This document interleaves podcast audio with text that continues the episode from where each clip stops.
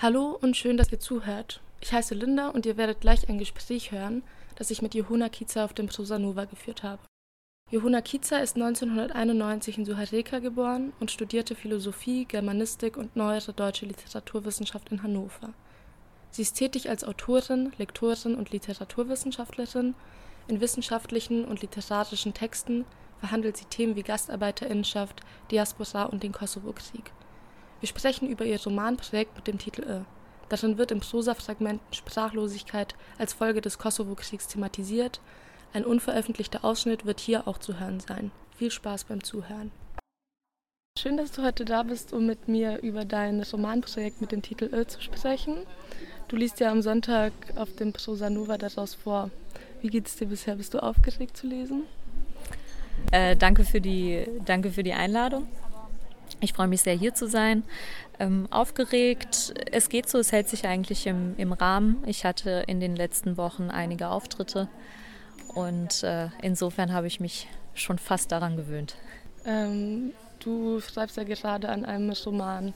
Mich würde interessieren, wie ist es gerade im Gegensatz dazu, Essays zu schreiben? Ändert sich da was an der Weise, die Dinge zu beschreiben? Ja, sehr. Ähm, es ist natürlich erstmal die Länge. Ähm, das Romanprojekt äh, ist erstmal ein viel, viel größeres Projekt als ein Essay. Für ein Essay brauche ich in der Regel, äh, wenn er gut sein soll, drei bis vier Monate. Ähm, und an dem Romanprojekt sitze ich jetzt tatsächlich, ähm, wenn man es genau nimmt, seit 2018. Da ist die Idee ähm, entsprungen. Ähm, wirklich kontinuierlich schreiben tue ich seit 2020. Das ist jetzt auch schon wieder drei Jahre her. Und insofern ähm, ist, ist erstmal diese, diese Masse an Text, also diese, diese Länge einfach erstmal ähm, anders. Und ähm, dieses Wissen darum, dass ich da jetzt einfach erstmal länger dran arbeiten werde. Äh, und dann ist auch ein Unterschied im Schreiben, dass es beim Essay, äh, zumindest bei mir, viel stärker auf die Argumentation einkommt. Also es ist meistens steht ein Einfall am Anfang und aus diesem Einfall versuche ich dann eben das, das Thema, was mich beschäftigt, argumentativ darzulegen und einen Gedanken in diesem Text zu entwickeln. Äh, und im Roman geht es weniger um eine Argumentationsstruktur, es geht vielmehr ähm, in, in meinem Fall jetzt speziell um, um Assoziation ganz viel äh, und eben ein, ein Thema, das wahnsinnig komplex ist, äh, literarisch darzulegen. Und Argumente ähm, stehen da eher im, im Hintergrund. Findest du, also siehst du da eine große Herausforderung oder ist es vor allem befreiend, assoziativ zu schreiben? Äh, ich nehme das als befreiend wahr. Ich äh, komme aus der Literaturwissenschaft und äh, ich war es gewohnt, äh, wissenschaftlich zu schreiben. Und da wurde mir immer beigebracht, dass ich und die Emotionen äh, und das ähm, Subjektive hat da keinen Platz. Das heißt, ich habe mich immer bemüht, auch Themen, die mich vielleicht emotional beschäftigt haben, möglichst objektiv darzustellen und, äh, und möglichst rational darzustellen. Und insofern ist dieser Romanprojekt jetzt, ähm, es ist jetzt das erste Mal tatsächlich so, äh, dass ich auf all das kein, keine Rücksicht mehr nehmen muss, sondern ähm, ich kann, also mein, mein Romanprojekt funktioniert auch viel über Erinnerung. Und natürlich ähm, muss man die Sachen verständlich irgendwie darstellen. Äh, zumindest habe zumindest hab ich den Anspruch, verstanden zu werden. Aber es, äh, es ist schon befreiend, weil ich das Ich nicht mehr tilgen muss, sondern eigentlich ist das Ich der Ausgangspunkt. Und das nehme ich nach all den Jahren des wissenschaftlichen Schreibens ähm, schon als, als Freiheitsmoment wahr. Mir ist aufgefallen, dass du häufig in deinen Texten über Sprachlosigkeit als Folge des Kosovo-Kriegs schreibst und das fand ich richtig spannend und habe mich gefragt, wie so eine Sprachlosigkeit ähm, sich im Schreiben äußert. Ja, komplexe Frage. Es ist ja erstmal äh, interessant, äh, dieses Thema auszuwählen, weil Sprache eigentlich das Instrument von SchriftstellerInnen ist, oder? Äh, insofern hat mich das auch im, in meinem Literaturstudium, haben mich eigentlich immer die Texte am meisten begeistert, die Sprachlosigkeit zum Thema machen. Man denke da an Heinrich von Kleist, ähm, der beispielsweise eine, eine gesamte Vergewaltigung in einem Gedankenstrich darstellt. Äh, und, und das fand ich unglaublich, ähm, unglaublich interessant, dass die Worte auch SchriftstellerInnen fehlen können und, und sich dieser Sprachlosigkeit ähm, anzunähern durch Sprache. Das fand ich wahnsinnig interessant. Äh, ich, also viele lesen das, was ich schreibe, als Überwindung auch der Sprachlosigkeit. Ähm, das sehe ich nicht weil ähm, mein Romanprojekt ja auch fragmentarisch angelegt ist und es gibt ja noch immer Lücken im Text. Das heißt, es gibt immer noch die Momente des Schweigens. Es gibt immer noch die Orte, wo, wo keine Worte stehen. Und ähm, insofern, ja, versucht mein, mein Text, ähm, mein Roman Leerstellen auszufüllen und Worte zu finden für das, was verdrängt und vergessen und, und verleugnet wurde. Aber die Leerstellen bleiben zwischen den Fragmenten bestehen. Insofern, es ist eine Annäherung, sich, sich ähm, der Sprachlosigkeit, also dem, was eben verschwiegen wurde, anzunähern, aber äh, es bleiben eben Lücken da. Ich habe deine Texte teilweise als gewaltvoll oder zerrissen auch gelesen oder dass, dass das so voll thematisiert wird ähm, und habe mich gefragt, wie du dich während des Schreibens dabei fühlst. Es ist, ähm, es ist sehr anstrengend. Es ist sehr mühselig, diesen Text zu schreiben. Das ist mit einer der Gründe, warum ich so lange daran schreibe. Ähm, es bedarf sehr viel Recherche. Ähm, momentan recherchiere ich sehr viel ähm, aus forensisch-anthropologischen, forensischen Quellen. Ähm, also es sind letztendlich Berichte von ähm, anthropologischen ForensikerInnen, die eben Massengräber ausgraben äh, und die Knochenteile zusammensetzen. Und das, was da beschrieben wird, ähm, das, das nimmt mich schon ziemlich mit. Und äh, es sind eben diese, gerade auch diese Recherchemomente, ähm, wo, ich, wo ich manchmal wirklich Pausen brauche, um das zu verarbeiten, was ich da gerade gelesen habe. Und dann das Gelesene in einen literarischen Text zu transformieren ähm, und zu, zu verdichten, äh, das ist auch ein, ein Akt, der viel Anstrengung bedarf. Zumal meine Familie eben aus dem Kosovo kommt. Ähm, also ich bin eben auch biografisch verbandelt. Ähm, es ist ein autofiktionaler Roman, das, das kann ich, denke ich, sagen. Und ähm, insofern berührt mich das an, an vielen Stellen. Und äh, ja, es ist, ähm, es ist gewissermaßen retraumatisierend. Äh, aber ich, ich glaube, dieser Text muss einfach geschrieben werden. Insofern versuche ich mich dem zu stellen. Du, also wenn du sagst, dass die, äh, du Recherche betreibst, würdest du auch sagen, dass du mit zum Beispiel Familienmitgliedern sprichst oder woraus setzt sich quasi so inhaltlich, wo nimmst du alles Bezug? Das ist zum einen die Recherche. Also ich lese einfach sehr viel ähm, und ich lese auch sehr unterschiedliche äh, äh, Texte. Also es sind Sachbücher, die ich lese, ähm, es sind historische Abhandlungen, es sind Zeugenberichte, es sind UNO-Berichte. Ähm, es sind wissenschaftliche Quellen, also es sind literarische Quellen auch, das auch. Äh, das heißt, die, die Genres ähm, sind, sind sehr unterschiedlich an, an den Texten, äh, mit denen ich einfach arbeite. Und dann ist es tatsächlich so, ähm, dass ich, dass dieser Text auch viel aus mir heraus entsteht. Das heißt, ich, ähm, ich gehe auch in mich und, und befrage mich selbst. Ähm, und das sind dann die Erinnerungsmomente, die, die da auch eine Rolle spielen die ich dann natürlich nicht eins zu eins aufschreibe. Also natürlich findet da auch eine, eine Verformung statt. Ähm, aber es sind ähm, viele Erinnerungspunkte, die, die eine Rolle spielen. Und dann ist es tatsächlich so, dass ich regelmäßig im Kosovo bin.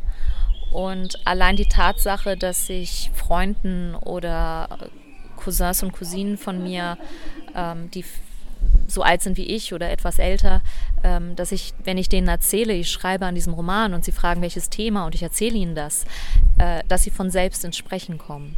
Und das finde ich wahnsinnig interessant, weil ähm, ich muss sagen, ich, ähm, ich traue mich nicht so wirklich, direkte Fragen zu stellen, weil ich niemandem zumuten möchte, über etwas sprechen zu müssen was vielleicht ähm, lange, lange im, im Vergessenen war. Und ähm, ich finde es eben interessant, dass sozusagen, sobald dieses Thema aufkommt, meiner Erfahrung nach ähm, die, die Menschen, mit denen ich äh, spreche, von allein ins Sprechen kommen. Also da ist irgendwie auch ein Bedürfnis da zu sprechen. Und ähm, das, was da erzählt wird, äh, das natürlich macht das was mit mir und das macht auch was mit meinem Schreiben und einzelne, äh, einzelne Teile des Erzählten finden auch ähm, ihren Weg dann in meinen literarischen Text.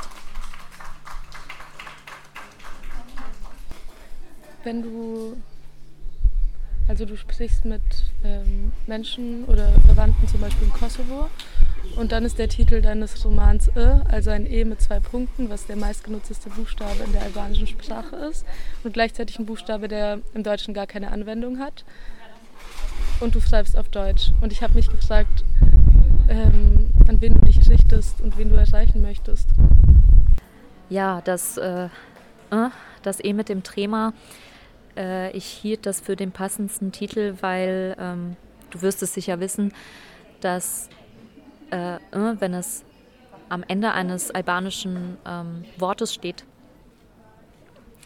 nicht ausgesprochen wird. Also es verändert die Klangabfolge beziehungsweise die Betonung ähm, des Wortes, wenn es dort steht. Äh, es macht also sozusagen etwas mit dem Wort, aber der Buchstabe selbst wird nicht ausgesprochen und das hielt ich für mehr als passend. Und natürlich irritiert dieser, dieser Buchstabe im Deutschen, weil es ihn einfach im Deutschen nicht gibt. Gleichzeitig ist es eben der, der meistbenutzteste ähm, Buchstabe im Albanischen. Und ähm, ja, einerseits ähm, habe ich natürlich, wie so viele, auch die Erfahrung gemacht, dass mein Name äh, mein Vor- und Nachname im Deutschen als unaussprechlich galt. Äh, insofern habe ich äh, habe ich es mir rausgenommen, auch meinen Titel äh, für die deutsche Bevölkerung als schwer aussprechbar ähm, auszuwählen. Ein bisschen, ein bisschen wollte ich auch ärgern, ähm, aber das war natürlich nicht der Hauptgrund. Ähm, an wen richtet sich mein Roman? Ich würde sagen, an die literarische Öffentlichkeit. Ich schreibe nicht für eine bestimmte Community. Ähm, ich schreibe nicht für die kosovo-albanische Diaspora. Äh, ich schreibe auch nicht für die deutsche Mehrheitsgesellschaft. Ich schreibe für alle, die sich für dieses Thema interessieren. Und ähm, ich glaube, dieses äh, dadurch, dass es im Deutschen fehlt, äh, im deutschen Alphabet, als ich ihn in, in Texten gesehen habe, hat mich das immer sehr berührt. Ähm, und ich habe mich da irgendwie allein in diesen Buchstaben immer, immer wiedergefunden interessanterweise. Und natürlich hoffe ich, dass sich die ein oder der andere auch wiederfindet äh, in einem einzigen Zeichen äh, und sich dem, dem literarischen Text zuwendet. Äh, aber gleichzeitig hoffe ich natürlich auch, dass sich ähm, die, die deutsche Mehrheitsgesellschaft ähm, diesen, an diesen Text heranwagt, weil der Kosovo-Krieg eben auch in der deutschen Nachkriegs- ähm, in, in der deutschen Nachkriegsgeschichte besser gesagt, ähm, einen festen Platz hat, weil es der erste Kriegseinsatz nach Ende des Zweiten Weltkriegs war. Und dass, es eine, dass dieser Kosovo-Krieg literarisch kaum besetzt ist, dass es eine Leerstelle bildet, äh, das ist, ähm, das kann ich mir nicht erklären. Ähm, insofern hat es eine, eine Wichtigkeit und ähm, ich hoffe, äh, dieser Text schafft einfach ein Bewusstsein, auch für diejenigen, die nicht biografisch ähm, diesem Text, diesem Krieg nahestehen.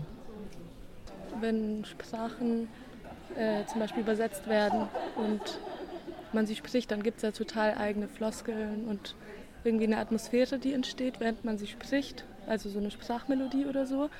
Ähm, wenn die Erzählungen oder Erinnerungen vor allem wahrscheinlich mit albanischer Sprache verknüpft sind, frage ich mich, inwiefern, also wie du damit umgehst, dass es zwei unterschiedliche Sprachen sind, in denen das so vielleicht stattfindet. Im literarischen Text meinst du? Genau. Ja, ähm, man kann ja mit der Mehrsprachigkeit in literarischen Texten ganz unterschiedlich umgehen. Ähm, ich habe jetzt tatsächlich ähm, immer wieder Stellen gehabt, wo ich das Bedürfnis hatte, erst die ähm, albanische, ähm, das ins Albanische zu setzen und dann zu übersetzen. Und ähm, natürlich habe ich mir die Frage gestellt, übersetze ich das überhaupt oder lasse ich das so stehen? Aber ich möchte ähm, tatsächlich einen Text schreiben, der verstanden wird in all seinen Nuancen. Und insofern habe ich mich dazu entschieden, ähm, das so weit und so gut zu übersetzen, wie es geht. Natürlich sind gewisse Sprachformen nicht absolut übersetzbar. Ähm, dann haben natürlich diejenigen, die zweisprachig äh, an diesen Text herangehen, einen Vorteil, weil sie die, die Kleinigkeiten merken, die, ähm, die eben nicht übersetzt werden können. Das ist dann vielleicht wie eine Art Schulterschluss, oder?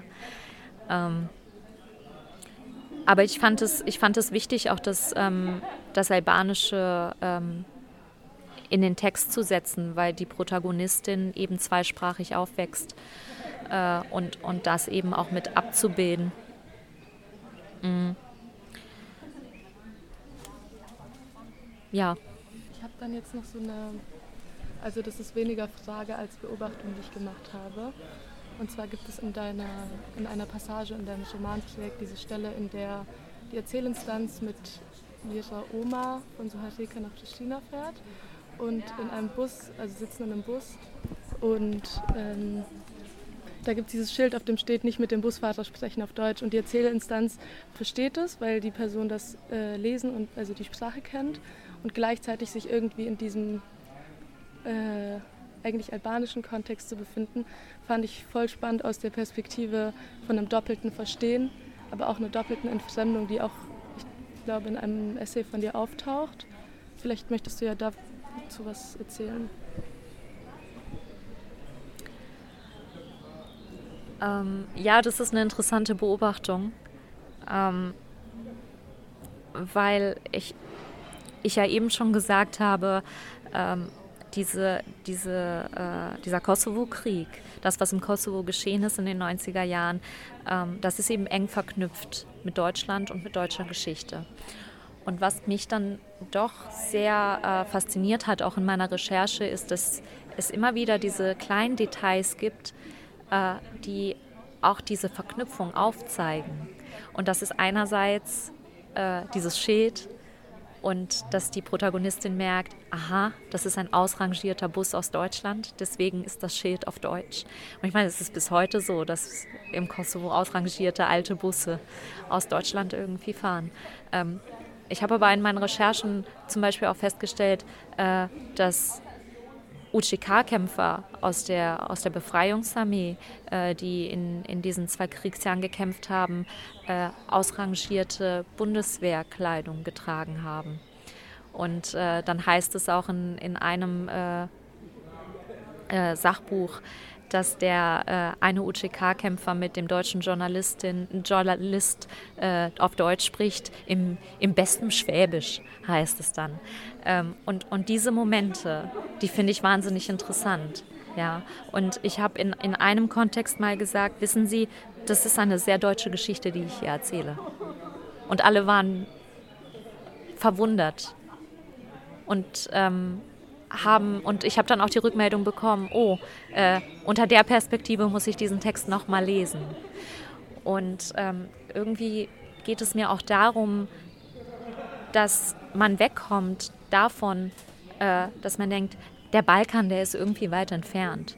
Diese ganzen Kriege, äh, diese ganze Brutalität, äh, die, die ist weit weg. Und das stimmt nicht. Das war auch europäischer Boden, auf dem diese Kriege stattgefunden haben. Ähm, und dass ich, dass ich sage, ähm, das ist auch eine deutsche Geschichte. Ähm, damit möchte ich eben auch ein Bewusstsein dafür schaffen, äh, dass, dass diese Geschichte hier von jemandem erzählt wird, der in Deutschland aufgewachsen ist und für den das alles sehr nah war. Und ähm, dass, dass es eben eine Lehrstelle bietet, äh, bildet und dass über den, den Kosovo ähm, immer mit so einer Art Distanz gesprochen wird, da, da versuche ich eben gegen anzuschreiben. Äh, ich glaube, ich hätte noch eine letzte Frage und zwar, ähm, wann können wir denn mit deinem Roman rechnen? Gute Frage. ähm, ich hoffe, dass ich äh, Ende des Jahres fertig werde mit dem Rohmanuskript und äh, danach wird sicherlich auch das ein oder andere überarbeitet werden. Ähm, ich hoffe, es ist ähm, 2025 ähm, oder 26, äh, dass es da veröffentlicht werden kann. Ähm, aber mal schauen. Ich bin momentan noch Vollzeit tätig und schreibe wirklich nebenbei. Und bei einer 40-Stunden-Woche ist das gar nicht so leicht. Äh, die Schreibzeiten sind einfach sehr begrenzt. Ähm, ich hoffe, dass sich das in, in Zukunft etwas ändern wird und ähm, ich mehr Zeit zum Schreiben habe und dass es dann auch etwas schneller vorangeht. Dann bin ich mal gespannt und bedanke mich für das Gespräch, was wir heute geführt haben. Danke.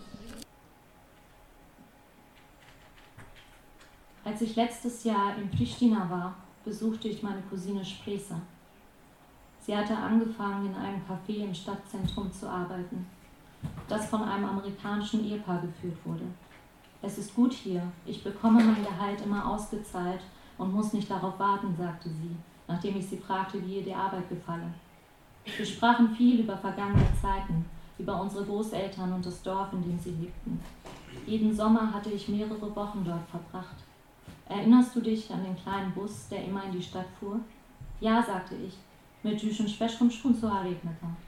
Mit Großmutter bin ich einige Male damit nach Suhareka gefahren. Spresa lachte. Sie ist gern in die Stadt gefahren. Und dann wollte sie immer, dass man sich im 1-Euro-Shop etwas aussucht, als Andenken an sie.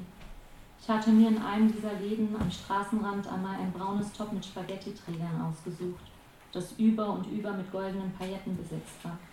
Als ich es einige Tage später aufgeregt meiner Mutter zeigte, die mich abholen gekommen war, schimpfte sie mit meiner Großmutter, nachdem sie es sich nur einmal kurz angesehen hatte.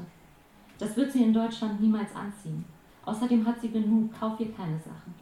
Ein Dorsch, das macht nichts, hatte Großmutter gesagt. Sie freut sich darüber, das reicht. Das Dorf meiner Großeltern befindet sich auf einem entlegenen Berg. Vor dem Krieg gab es nur Schotterstraßen, die dorthin führten.